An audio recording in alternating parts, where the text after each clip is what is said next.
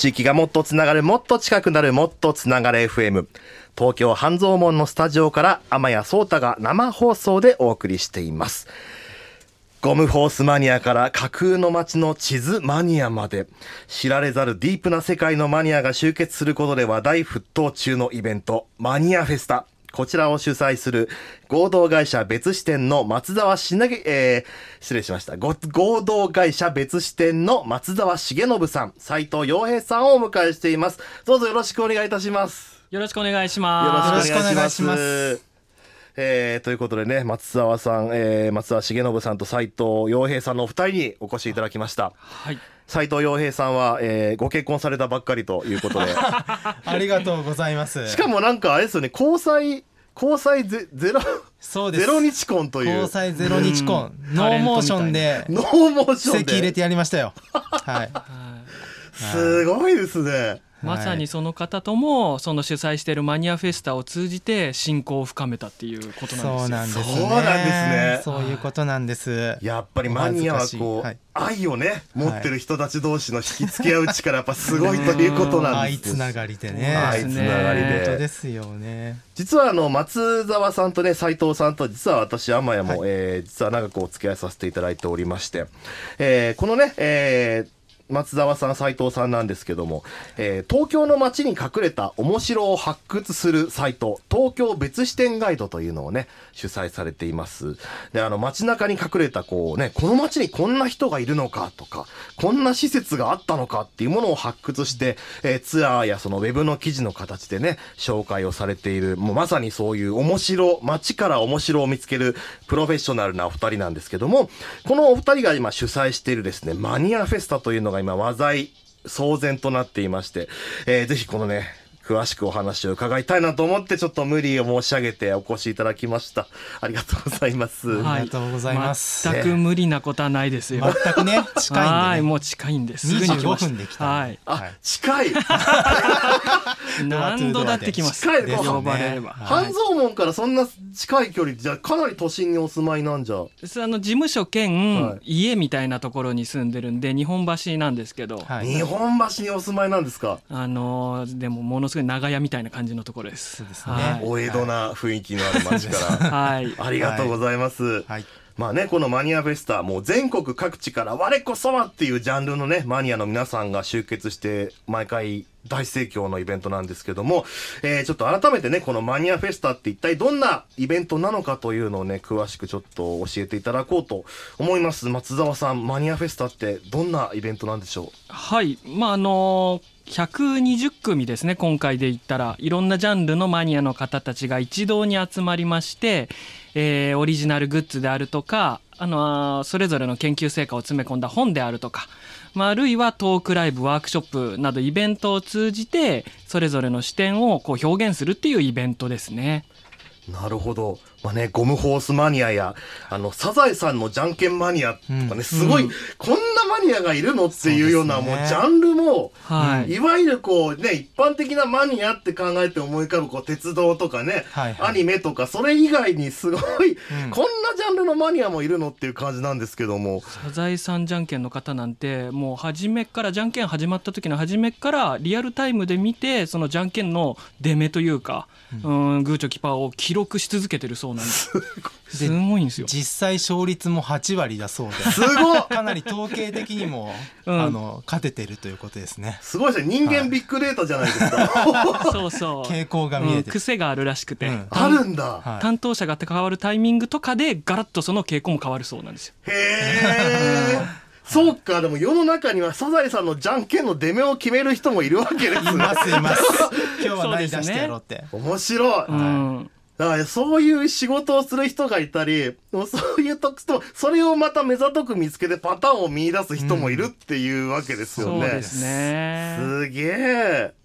えー、もうそこ100さっきに伺った今年9月にね開催したマニアフェスタ、えーはいこちらもう3回目になると。三回目ですね。で今今こうやった 100?120 はい。120組組ですね、うんはい。ジャンルで言うと、はい。100まあつまり120通りのマニアがいるっていうことですよね。います。ただまあ同じジャンルであの全く別の人が2人3人みたいなパターンもあるんですけど。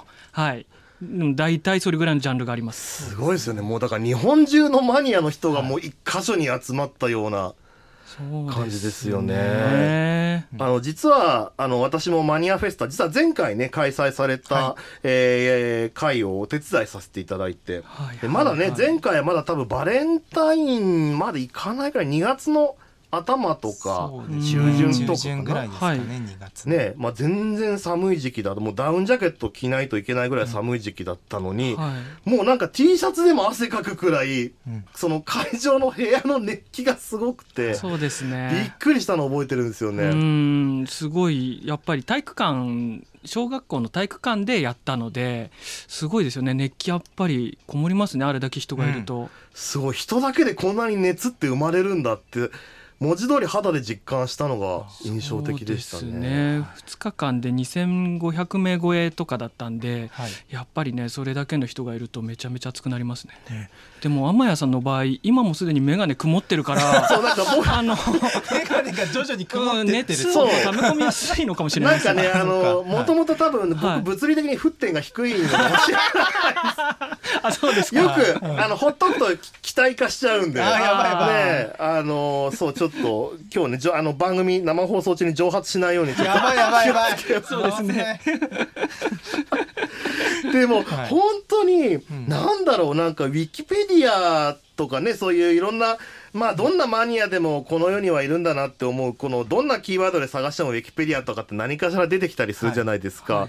まさになんかそのウィキペディアをリアルな空間に体現したような、そのね、何十個と並んだ机、学習机がね、はい。ブースになってて、そこにこういろんな人が、あの、自分の世界を繰り広げてるのを見て、目で見るとすごい面白いですね。なんか、何してるか分かんなくてもなんかとにかく楽しそうな感じ、確かに。ね、はい。でしたけど、でも、よく考えたらでもこの全国各地のマニアを一箇所に集めて、そこでこうイベントをやろうっていうそのアイディアがすごいなと思うんですけど、これ斉藤さん、これどんな経緯でこのマニアフェスタってのをやろうって決めたんでしょうか？そうですね。あのまあ自分たち一番最初はこの東京別支店ガイドっていうところでまあ日本全国、まあ、あとはアジアとかの面白観光地巡りみたいなことをしていたんですけれどもそのうちにあのなんかまあまあそういうところってなんとか博物館とかそういうコレクター系のところが結構あったりするんですけど、まあ、そういう場所もあるんですけどその個人としてその便所サンダルをものすごく集めていてかつそれを販売しているってベンサン .jp さんとかですね。ベンサン .j、はい。なんかもうた、はい。字面がすごいですね。そうですね。ベンジョサンダルの略なんですね。そうですね。ベンサン .jp そうですね。便所サンダルですね。なんかそういうコレクター兼販売者とかあとはあのそれこそ片手袋道に落ちてる片手袋をもう十何年間取り続けてる方とか、まあ、そういう取材していく中で 場所からこう結構いろんな人にあの取材する機会も増えていってそういう方々をちょっと一堂に集めて何か面白いイベントができないかなというところでまず去年の6月30日ですかねその時に第1回目をやったっていうのがきっかけですね。なるほど。第1回目はね、清澄白河というところで、はい。ですね。あの、確かはいビルの2階の、結構どれ、あ、そんな広、なんか20畳ぐらいのスそうですペーねスでね、やられてましたけど。全部で多分二十数組ぐらいのマニアさんだったんですけれどもやっぱりこうマニアはマニアを知るといいますかあの私以外にもこういう人いますよみたいなとかあとはその来場してくれた方の中で実は私もこんなことやってますみたいな人が増えていってこう結局3回目になったらこう120組までこう増えていったというそういう経緯があります。はいマニアがマニアを呼んできて、そうですねマニア同士の化学反応もあってみたいな。まさしくだもうぷよぷよみたいなもんですよね。いやーでもぷよぷよだと消えてるんでところどんどん確かに。ぷよぷよは消えちゃうけど、でも、あの、塊魂が近いのかな。こう、もうみんなこう、ぐぐるぐるぐるぐるってこう、はい。いろんな人同士が巻き込み合っあてそう、ですね、はい雪だるま式雪だるま式になっていってでもいろんな興味が集まって、その、はい。もうね、あの、今回の、えー最新の会場で秋葉原のね、3331という広い、えー小学校の体育館ぐらいの、まあ、はい。まあ、リアル体育館ですね。リアル体育館あのですね。廃校を改装したあの施設があるんですけどね、そこの体育館がもう満杯になるぐらいのうん。時代盛況のイベントになっていったと。ねあのーこのマニアフェスタね本当にもうまあ今年だと来場者って何人ぐらいいらっしゃったんでしょうね今回。は2500人ちょっとぐらいですかね。2500人、はいはい。すごい。もうだからマニアフェスタ来たことをきっかけに触発されて、はいはいはい。次私出しますみたいな方もなんかたくさんいたって聞いたんですけども。あーまさにそうですね、あのー今までお客さんだった人もこれのマニアだったら出れるかもみたいな形で出たりもするし、まあ、あるいはなんかその今までツアーを自分たち結構やったんですね。そのチンスポット巡りをするような、それにお客さんというか来場者として来てた方もあのマニアとして出たりとか。すごい、やる側に回ってもらうのがやっぱり嬉しいんで。嬉しいですね。いいですね。もう私もその中に入りたいって言って、はい。どんどん輪の中に入って、そのマニアの輪がどんどん大きくなり続けてるってことなんですね。そうですねそんなにこのマニアフェスタ自体もですねあの我はこんなに知ってるんだみたいなそういう情報合戦というよりもむしろこうこんなん好きなんですみたいなそういうプレゼンの場みたいなこところなんで、まあ、そんなにめちゃくちゃ何十年も続けてなくても、まあ、最近これ気になってるぐらいでもいいんでこう出てもらうとあ嬉しいなっていいですね、はい、敷居が低いってめちゃめちゃいいですね。そうですね。確かにマニアの世界っていうとなんかこうね、あのあんま詳しくないとなにわかとか言われちゃうのか、なんかそんな、はいはいはい。そんなもんで弁さんを語るなみたいな。そういう人がいたりとかね、なんかそういう人いんのかな怖いなって思っちゃいがちだったんですけど、うん。そうですね。そうか興味があるってなれば、はい。うんこれもうじゃあそこにマニアフェスタに集まってるマニアの方たちは、もうあそれいいよねってこうお互いのそのマニアの趣味をこう認め合うような、ああ。高い集まりということなんですね。まさにその通りですね。まあ知識量よりも熱量というか熱意みたいなところで、あの盛り上げていければなと思ってーますね。そうですね素晴らしいですね。もう実際あの本当にいろんな人が触発されているということでそのマニアフェスタをきっかけにそのメディアに登場する方もおいらっしゃると伺いました。実はあの前回のマニアフェスタではねはい。あの今だから言いますけどこう会場に情熱大陸の密着取材が入っていたとはいいう、はいはい。ねこちらあのそうですね。松田さんねあの、こちらは戦闘マニアのはいはい円谷。穂波さんというね、はいあの女性の方がいるんですけども、そうですね。この方を取材して密着取材してはい。まあマニアフェスタが呼んだというよりも円谷さんの取材で出てたんで来てもらったっていうことなので。はい主従で言えば円谷さんの方がメインということになりますねで。すね。ごっつぁん大陸ですよね。こっちはね。でもまあ、そうそうそうごっつぁん大陸したいなと思ってたんですけど、はい上陸したいなと思ったんですけど、ね結局まあそこ放映されなかったんで、上陸ならず実際今回あのメディア関係者の方を集めてマリアの方がプレゼンをする大会があったとも伺ったんですけども、はいはい。まさにそのラジオの東京 FM さんに関連する番組の作家さんとかディレクターの方とかもお呼びしてでそれぞれ担当されてる番組でマニアを出れるようなコーナーがあったら出演権を争奪でプレゼン大会するっていう。うわなんすかそれいいな。はい、じゃあもうその自分の好きを全力で伝えてそのねラジオのあディレクターさんとかの心を動かしたら番組出演できるかもっていう。そうなんです。ね。はい、はい。かなり出演検討の札が上がったんで、ええ。ここからいろいろ出ていく方も多いんじゃないかなと思います本当でねす。か？わあすげえワクワクする、うん。だからこれからねそういうラジオに出たりあとそのねああいうこうマスコの知らない世界とかにこうはい出られるような方が実はそのマニアフェスタに実は出してたかもしれないとそうです。ねいうことですよね。面白い。なんかそうやって世の中を動かしていく人たちになんか真っ先に出会えるかもしれないっていうのもマニアフェスタの面白いとこかもしれないですね。うん。確かにそうですね。確かに。いやーすごい。やっぱりマニないいなんかこうマニアオタクうんなんだろうな。こうマニアとオタクって同じなのっていう感じもするんですけど、まあ、似てるようで違うのかもしれないですね。うん。なんかすごくマニアってなんかこうコミュニティ感があるというかこうくっつき合うっていう感じは確かになんかち似てるかもしれないですね。そうですね。ねえ。ちょっとね、えーここで一曲挟んであの後半でもねいろいろ詳しくお話を伺っていこうと思います。まあ、この番組ね地域をテーマにした番組ということもあるので、あのー松沢さん斉藤さんにね、こうマニア的に今一番熱い街はどこだっていう話をちょっとこの後ね一曲挟んで伺っていきたいなと思います。はいでこの後ご紹介する曲なんですけども今回あのツアー松沢さん斉藤さんに CD をお持ちいただきまして、はい。こちらをちょっとご紹介いただこうと思います、はい。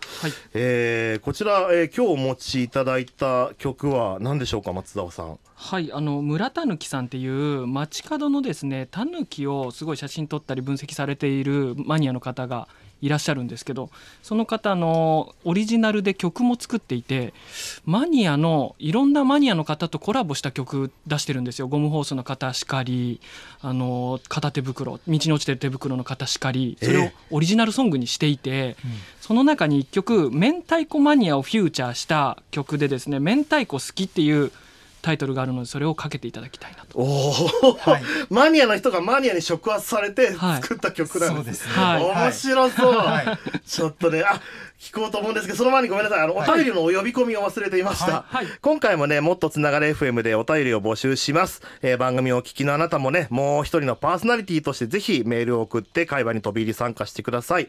今回の募集テーマはズバリ私〇〇マニアです。なかなか人には言ってなかったけど私実は輪ゴム大好きなんですとか。僕はあのテレビとかの電波塔が大好きで電波塔を見ながらご飯が食べられます。みたいなそういうもう私実はこれが好きなんだよなっていうお便りぜひお待ちしております。すメールアドレスは mtfm.musicbird.co.jp mtfm.musicbird.co.jp ツイッターのハッシュタグは番組名と同じもっとつながる FM もっとつながる FM もっとつながるはひらがな FM はローマ字でお願いいたします、えーメッセージにはどこの放送局で聞いているかも書き添えていただけると嬉しいです。そしてちょっと失礼いたしました松田さん、ではここで改めて曲紹介をお願いいたします。はいそれでは聞いてください。村たぬきで明太子好き。すごいもうこんなに頭の中が明太子でいっぱいになったの初めてかもしれない。怒涛の明太子ラッシュでしたね。怒涛でしたね。後半の。もうほんと明太子食べずにはいられなくなってもうまんまと術中にはまった感じですけど聞くとねコンビニとかで明太子おにぎり手に取ってるんですよね。ああ分かる。もうや明ばい太明太なんかもうオーバーラップしてる。おもういろんな明太がボワンボワンと頭の中に浮かんできて。明太子カラーの T シャツ着てますもんねそううん今日ね真っ赤な本当にあの明太そうからし明太子色のね 真っ赤な T シャツを着て。本当だ、もう本当な明太子のことしか考えられなくなってきたもう。ここから先明太子番組としてやっていいですか？どんなんやって。まあ、えー改めてちょっと、えー今お届けした曲松沢さんからもう一回曲紹介お願いしてよろしいでしょうあかはい村たぬきさんで明太子好きという曲でした。こちら CD は、えーはいかどっか買うことができるんですか？うーんあのどうなんでしょうね。村たぬきさんがツイッター上にアカウント持ってらっしゃるんで、はい。ちょっとそこを見てみてください。わかりました、はい。ちょっと分かり次第ね、はい。番組でも。はい。まあとりあえず村たぬき明太子 好きで検索すれば、出てきますね。出てくるかなっていうところで、ははい。いはい。ちょっと追ってお知らせしますね。ありがとうございます。はい。というわけで、ここから後半戦でございます。ゴムホースマニアから架空の街の地図マニアまで、知られざるディープな世界のマニアが集結する話題沸騰中のイベント、マニアフェスタ。こちらを主催する合同会社別支店の松沢重信さん、斉藤洋平さんを引き続きお迎えしております。後半もよろしくお願いいたします。お願いしよますろしくお願いしますまあ本当にねあの前半伺っていたいろんなマニアの方のお話なんかもうもはや斉藤さんと松沢さんの口を借りていろんなマニアがこう憑依してる感じというかああの本当に聞くだけでもそんな世界があるのかっていうねうん。えー感じでしたけども、えーそんなマニアの凄さをねお届けしてきた前半に加えて今度は後半そのマニアが持つパワーの凄さっていうのをねもうちょっと伺っていきたいなというのとあの地域の番組らしくこうマニア的に今どんな街が今熱いのかなっていう話を伺っていきたいなと思います、えーそしてねメールいただいております、えーさっきねあなたは何マニア？というテーマで募集しておりました、えー三重県名張市アッツ FM からちーちゃんさんありがとうございます。私はダムマニアです。いろんなところのダムに行きダムカードをもらいに行ったり、ダム見学会に行ったり小4の息子と行ったりしています。おお親子揃って。名張は2つもダムがあるんですよ。そうなんだ。いいな。2つもあるんだ。ダム。お好きなんですか？ダムね、なはい。かなかそうです。なかなかね、うん。一個、一個あるかないかなって感じなんですけど、うん。二つもあるんだ、名張。やっぱ2つあることは違いますかいいな、えー最初にできたダムは伊勢湾台風が起きて水害が起きてから何年後に何年後かにできたアーチ式の珍しいダムなんですよと。まあねダムってあのまあ水がめそのねあの水道を供給するという以外にもその治水今回の台風でもね、あのヤンバダムが、えー完成してねたまたまこう水が溜まったことで。えー首都圏を守ったっていうね本当にその災害から守るっていう意味でもねダムの魅力が改めて感じられたのではないかなという感じでしたけどダムマニアでも多いですね。すごい。結構いろんなところで伺うかも、ですね、うん人気ですよね。ねなんかダムカレーとか作ってるとことかありますよね、うんあの、まあ、多分あの雄大な姿がやっぱりこう心を動かすんでしょうね。そうですねそして、えーこちら三重県からいただきました片はじめさんありがとうございます。えー武道格闘技の技名と武道家の格闘家の人名覚えすぎて1000以上の人名を覚えてしまいました。すごい。すごい。ウィキペディアじゃないですかもう。確かにうん。格闘技ウィキペディアだ。すげえなあ。あとねはい。郵便局マニアですと。郵便局郵便局はある意味日本最古のチェーン店なのではないかと思いますと。あー言われてみればそうですね。すこの考えなかったな、まあ確かにねあのそのねご家族で代々経営してるようなまあ民営化してからは分かんないですけど昔のね郵便局なんかそういうとこうん。もあのお家と一体化してるなんか郵便局とかね昔よくありましたけどね、ああそうかチェーン店として考えると面白いな、うんなんかマニアの人って確かにこういう考え方をすればっていうなんかそういう楽しみ方をなんかすごく教えてくれる感じがしますね。そうですね。割とそのもの自体を知識入れていくとだんだんその抽象化されていくというか、うん、だからこのマニアの人とこのマニアの人全く違う人がコラボしたりみたいなのも結構あるんですよね。マニアフェスタ通じて。すごいですね。だからもうジャンル同士が掛け合わさって、はいじゃあゴムゴムホースマニアかけるカレーマニアみたいな人がかわ合わさってみたいな今後あるかもしれませんね。でもまあまさにその街角たぬきの人が曲作ってるのとかもそうですし。そうですよね、うん、道に落ちてる手袋の方はじめ一人でやってたんですけど、うん。あの弟子というんじゃないですけど仲間ができて今うん3人組のユニットでやってて、ユニット化しちゃう。ユニット化してるんですよ、はいえめっちゃいいですね、めちゃめちゃいいですよね。もうスリーピースバンド組もうぜっていうようなノリで、うん。もうまスリーマニアでうちらユニットやろうぜって言って片手袋の。そうですね。そういうのもあるしあとあの空想の街の地図作ってる方とかはないない空想シリーズみたいな方々でいろいろいるんですけど、架空の CM ソングを作っているマニアの方もいて、架空の CM ソング、うん、コラボでなんかその街の架空の会社の架空の CM とか作れるんじゃないかっつって話盛り上がってます。すごっ。ね。うん。その発想どこから来るんですかね。架空ないだって、まうん。ゼロから生み出すわけでしょ？地図も CM ソングも。そうですね。でも一種あの架空の地図作ってるのチリジンさんっていう方なんですけど、はい。すごいバスに乗ったりで街を見るのが好きで、うんいいわばその架空の地図は街あるあるだとは言ってましたけど。なるほどね、うん。こう自分の中でどっかしらこう刺激を受けたあの街角のああいうとこいいよかったなっていうのをこうはい。組み合わせて、そうそう自分の好きだけを集めた街をはい。作っちゃったと。あでも自分の好きな街なんですかってそのチリジンさんに聞いても全然そんなことなくてむしろ普通の何でもないというか、はい、へえごく普通のやつを作るって見たことある感を追求するってことなんですかね。らしさですね。っていうところですね。うん。合理性を追求するらしいですね、合理性を追求する、すごい。なんか聞いた話ではこのチリジンさんね架空地図マニアのチリジンさんはあのこのマニアが講じてあの実際はテレビドラマとかでその、はいはいはい、ぶテレビドラマの舞台に登場する架空の街の地図を実際に作る仕事もはいはい。したって伺いました、なされんかてますね。ねうん。某有名なアニメのうん。その地図設定みたいなのも公式本に載ってたりとか、すはいげえ。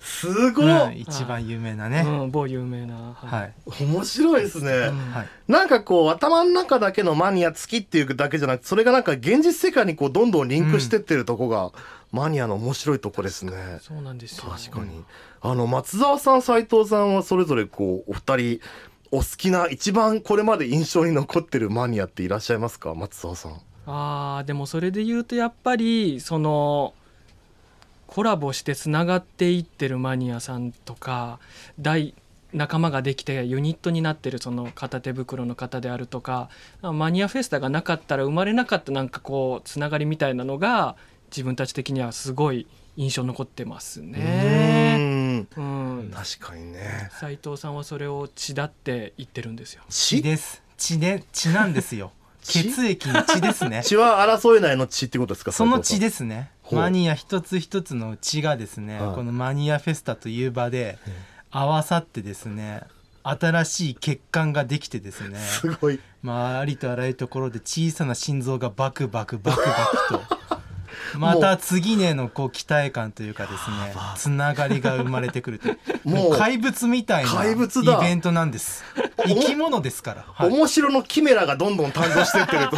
そうですね。そうですね。これ違う動物同士が組み合マニア同士がはい。そう神話にしか出てこないようなそういうこう違うもの同士が組み合わさって新たなジャンルが生まれてってっていう、はい。確かに。そういうつながりがやっぱ大いいすごいですね素晴らしいと思います。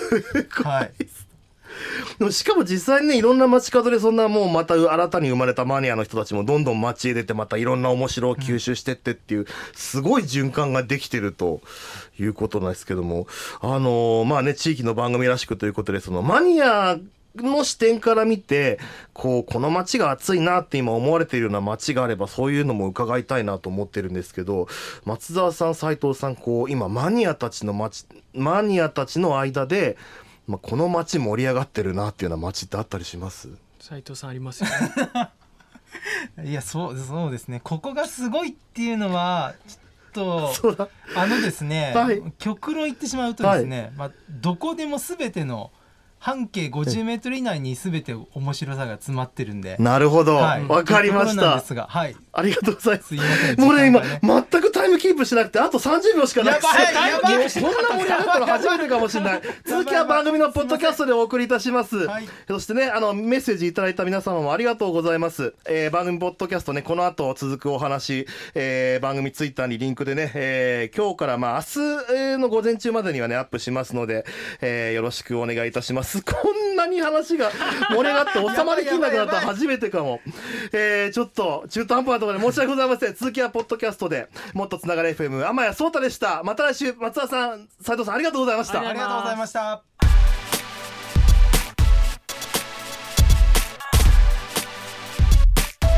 もっとつなが